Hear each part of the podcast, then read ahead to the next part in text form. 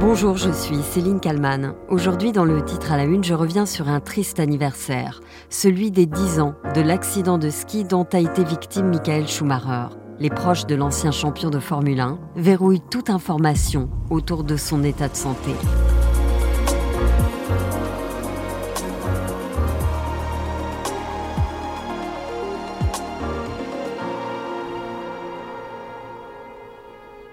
C'était il y a 10 ans le dimanche 29 décembre 2013.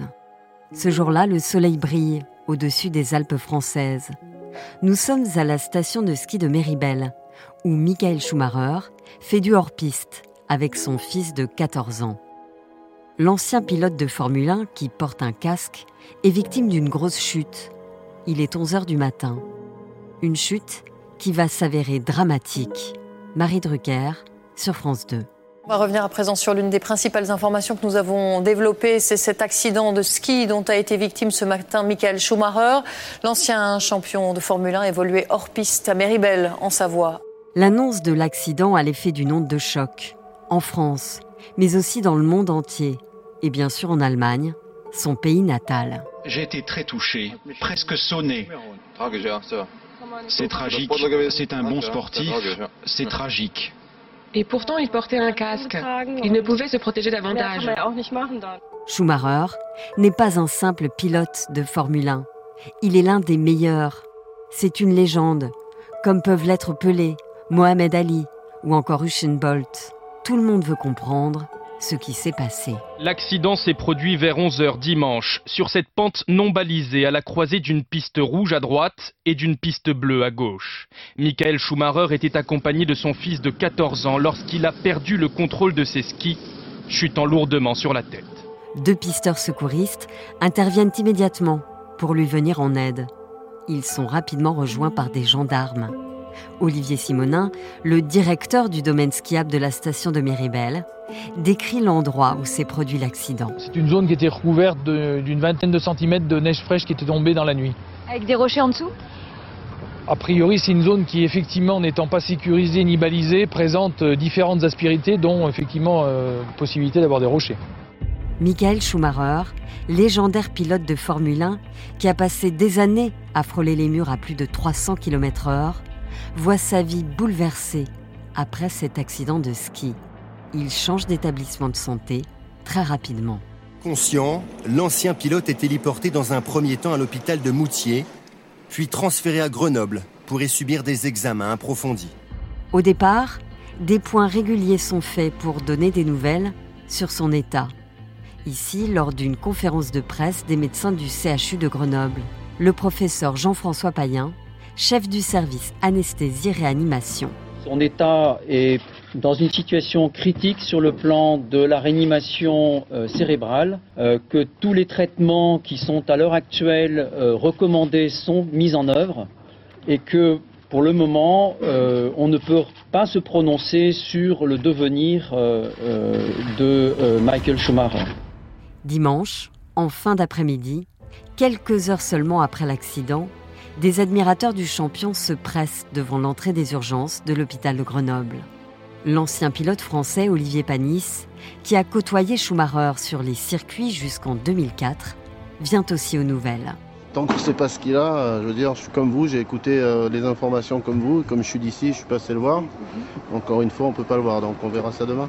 Les jours passent et l'entourage de Michael Schumacher se dit confiant, persuadé que le champion allemand de Formule 1 va s'en sortir et se réveiller. Une lueur d'espoir pour les fans de Michael Schumacher. Les proches du champion allemand de Formule 1 déclarent aujourd'hui dans un communiqué transmis par leur porte-parole Nous sommes et restons confiants que Michael va s'en sortir et se réveiller. Il y a quelquefois des petits signes encourageants, mais nous savons que nous devons être patients. L'entourage du champion ajoute Il a toujours été clair depuis le début que ce combat sera long et difficile. Nous nous efforçons de transmettre à Michael toute notre énergie, nous croyons tous très fort qu'il gagnera aussi ce combat.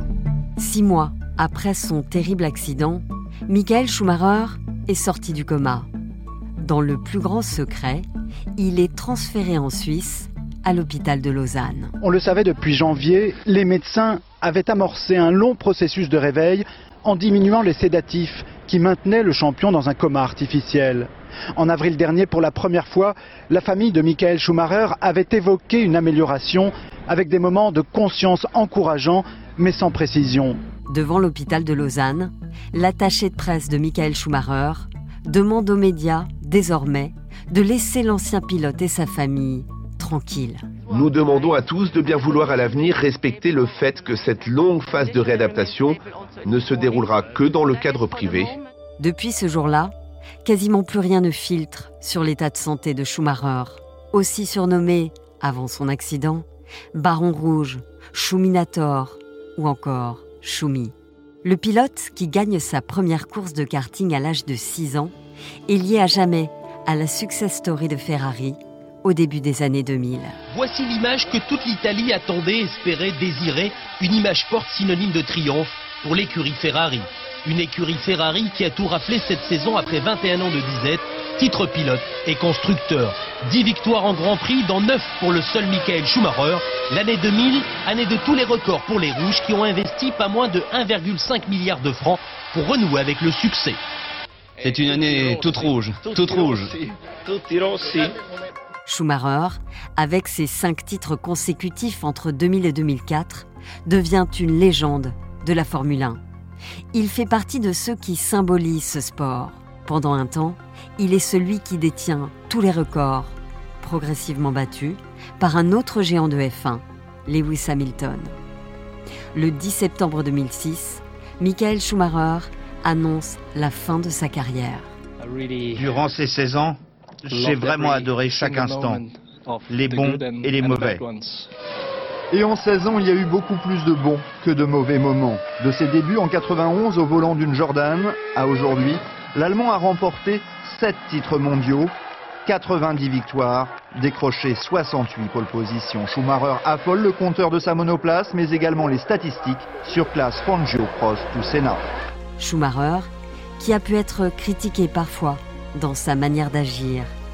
Ici, David Coulthard, lors de l'annonce de sa retraite.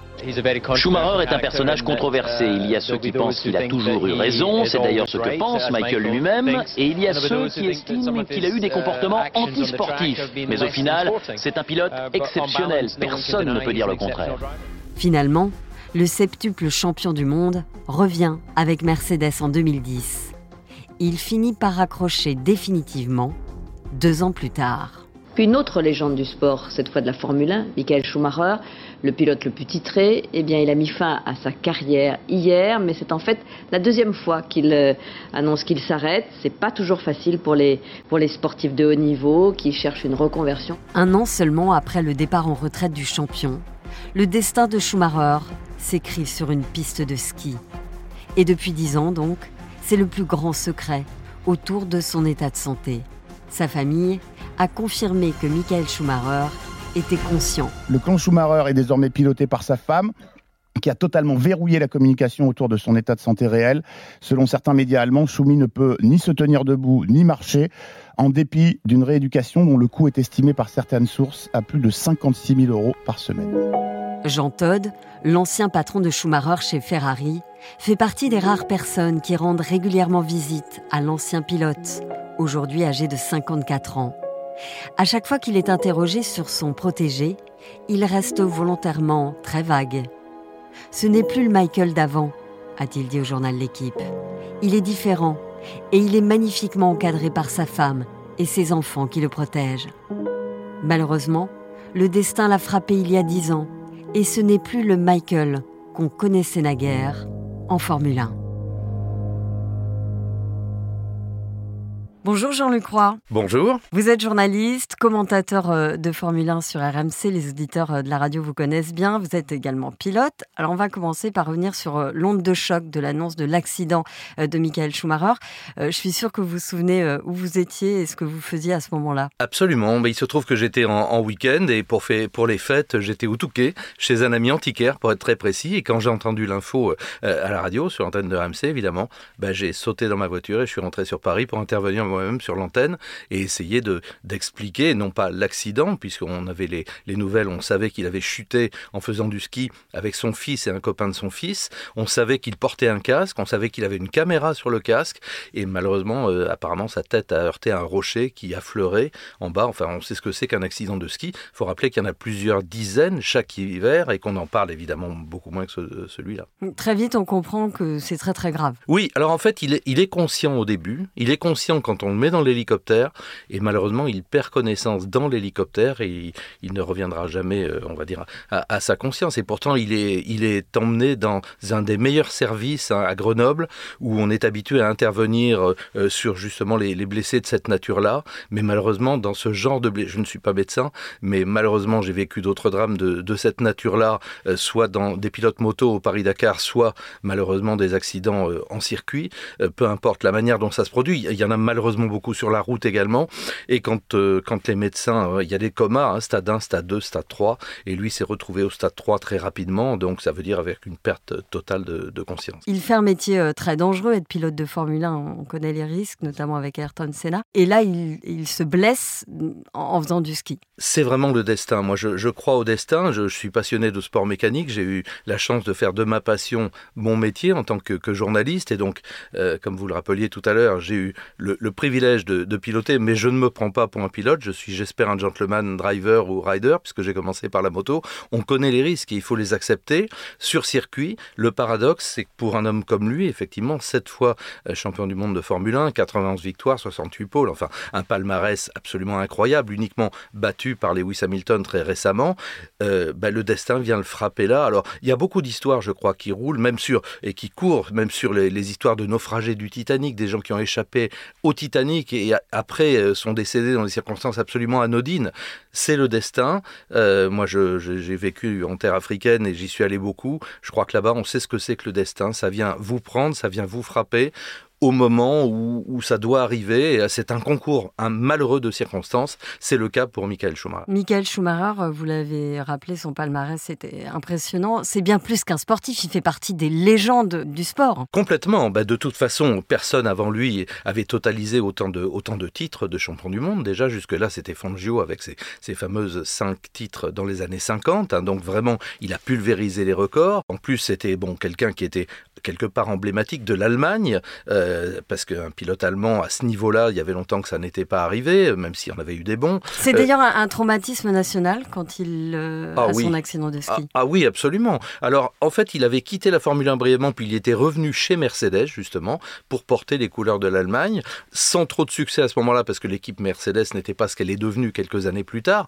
Donc il n'avait pas réussi véritablement dans cette mission-là de faire gagner Mercedes, mais il s'était honorablement comporté. Et puis il commençait à avoir 40 ans, donc il, un petit peu comme Fernando Alonso, c'était sa passion qui l'animait. Hein. D'ailleurs, pendant la brève période pendant laquelle il avait arrêté la Formule 1, il avait piloté à moto, il avait même eu un accident de moto en essai, pas en course, où il s'était blessé à la tête également, quelques temps auparavant. Alors là c'est aussi, je ne suis pas médecin, mais on sait quand il y a un traumatisme assez violent, eh bien le, cerveau est plus exposé et ça met très longtemps. Ça peut mettre des mois avant que le cerveau récupère la totalité. Alors est-ce qu'il y a un lien entre les deux? Ça n'est pas à moi de le dire, je le rappelle, c'est tout. Justement, il faut qu'on parle de l'omerta réel autour de son état de santé dans la foulée de son accident. Dans la presse, on sait qu'il est dans le coma, il est euh, soigné dans l'un des meilleurs hôpitaux de France et puis plus rien. Alors c'est un choix de, la famille, euh, essentiellement, de sa femme Corina et, de ses proches, de son manager, de ne pas communiquer. Bah, je crois que malheureusement, dans ce genre de cas, pas de nouvelles, mauvaises nouvelles. Parce qu'évidemment, il n'y a pas grand-chose à dire de quelqu'un qui a perdu sa conscience et qui malheureusement a priori, une nouvelle fois, on est dix ans plus tard, ne la retrouvera pas. Donc, dans quel état est-il exactement? Je ne sais pas si c'est très important de le savoir. C'est un choix, euh, même personnage emblématique, pilote emblématique de légende qu'il était. La famille a choisi de, de, garder avec pudeur et discrétion. Je crois qu'il faut le respecter. Et moi, toutes les infos qu'on entend circuler, personne n'est au courant de rien. Il faut arrêter de raconter n'importe quoi. Je le dis honnêtement. Faut le laisser où il est. Faut laisser la famille. Faut respecter cette pudeur et cette volonté de ne pas communiquer. Il n'y a rien à dire, alors ne disons rien. Il y a quelques années, vous aviez déclaré sa volonté de vivre est tellement forte que ça le maintient en vie. Sa volonté à lui ou la volonté de ses proches? Je pense qu'il y a des deux, bien évidemment. Alors il y a déjà, euh, s'il a perdu une totale conscience, je dis bien si, puisqu'encore une fois, je ne connais pas son état exactement et personne ne le connaît. Donc s'il a perdu la totalité de, sa conscience, même s'il a les yeux ouverts, il, peut très bien ne rien se passer euh, derrière, on, le sait. Hein.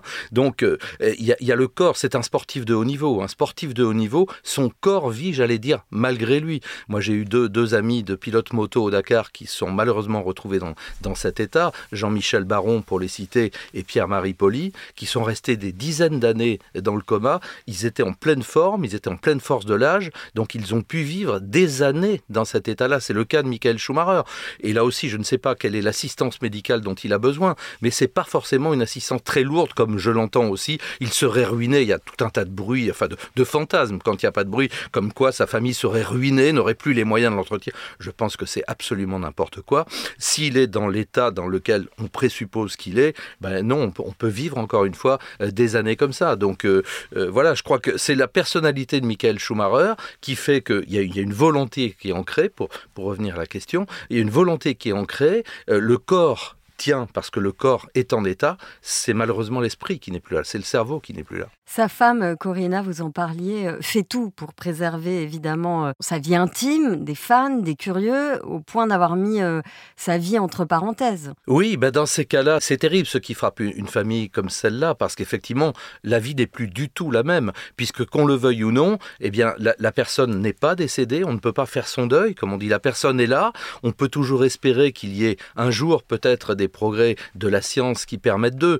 je crois qu'en l'état actuel des choses, non, puisque qu'il n'y a pas de grève de cerveau, il n'y a pas, pas d'intervention possible. Et toutes les interventions qu'il pouvait y avoir, d'ailleurs, il était revenu à Paris de mémoire il y a trois ans à peu près, pour une intervention, un traitement, un test, parce que je pense que la famille a déclaré que s'il y avait des choses à tenter, il fallait les tenter. Et donc, euh, elles ont été tentées, malheureusement, semble-t-il, sans résultat. Une nouvelle fois, semble-t-il, puisque tant qu'il n'y a pas de communiqué officiel et tant que la famille ne décide pas, les seuls qui savent de parler, eh bien, gardons-nous de toute conclusion hâtive et, probablement erroné. Son fils, euh, Mick, veut se faire une place dans le monde de la Formule 1. C'est évidemment pas simple de se faire un, prénom quand on porte ce nom de famille, Schumacher. Bah, c'est forcément très lourd. Quand on porte un nom célèbre comme celui-là et qu'on choisit de faire une carrière dans euh, la spécialité, dans, dans, le, dans le sport en l'occurrence, que, que, son papa et, et, dans lequel son papa s'est illustré, oui, c'est un nom. Bien sûr que ça l'a aidé quand on s'appelle Schumacher. On a bien compris que les bonnes fées se sont penchées sur lui. Il a une carrière, j'oserais dire, honorable il a été champion en Formule 3, il a été champion en Formule 2, il a accédé à la Formule 1, et là on a vu qu'il régulait. Ben là aussi, je, ne l'enfonce pas, hein. il était dans une écurie délicate, As, il espère rebondir, là il vient de signer en endurance, il va, il va partir donc euh, rouler chez Alpine euh, pour la saison 2024 en endurance. C'est un choix de piloter, parce que depuis,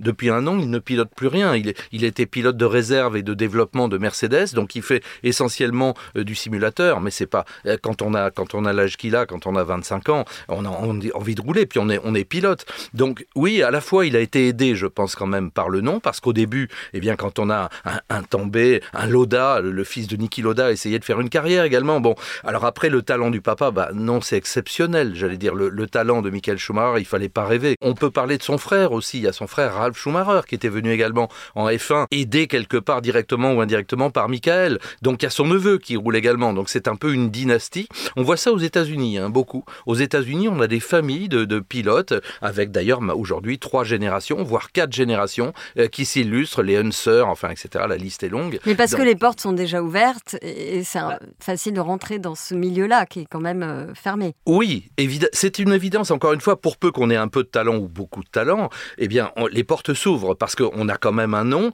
donc ça attire les annonceurs, bien évidemment. Et puis, il faut d'abord tester pour savoir si le fils a hérité des qualités du père, parce que quand le père est un pilote exceptionnel, on se dit que le fils, il y a quand même, il y a quand même un lien, il y a quand même une parenté, c'est le cas de le dire, donc il a peut-être hérité de tout ou partie du, talent du père. Et puis encore une fois, c'est quand même un, appât et un appôt pour les, annonceurs qui se disent, ah bah oui, on a un Schumacher qu'on peut aider. Maintenant, il faut produire des résultats. Malheureusement, ce n'est pas cruel de dire que Mick n'a pas été au niveau de, Michael, mais c'était impossible, encore une fois. Et puis il était dans une écurie délicate, l'écurie As, euh, qui, est, la dernière écurie du plateau, donc la mission était délicate. Bah, je vous remercie beaucoup, Jean-Luc Roy, euh, d'avoir répondu à mes questions pour le titre à la une. Et merci à Marie Aimée pour le montage de cet épisode. Merci à vous de l'avoir écouté. N'oubliez pas que vous pouvez le commenter sur les plateformes de podcast et que vous pouvez aussi vous abonner au titre à la une pour ne rater aucun épisode du lundi au vendredi tous les jours à 18h. À demain pour un nouveau titre à la une. Vous avez aimé le titre à la une? Alors découvrez la question info. Dans l'épisode du jour, on parle de la consommation des bonbons au THC, un composé psychoactif que l'on retrouve généralement à la vente à travers des produits au CBD. Au début du mois de décembre, un dîner entre amis à Paris a tourné au cauchemar lorsque les invités se sont retrouvés aux urgences après avoir ingéré des bonbons au CBD contenant notamment du THC. Pour autant, la substance est-elle vraiment dangereuse pour l'être humain? On pose la question à Margot de Frouville, chef du service santé de BFM TV. La question info, c'est à retrouver en podcast sur bfmtv.com et l'ensemble des plateformes d'écoute.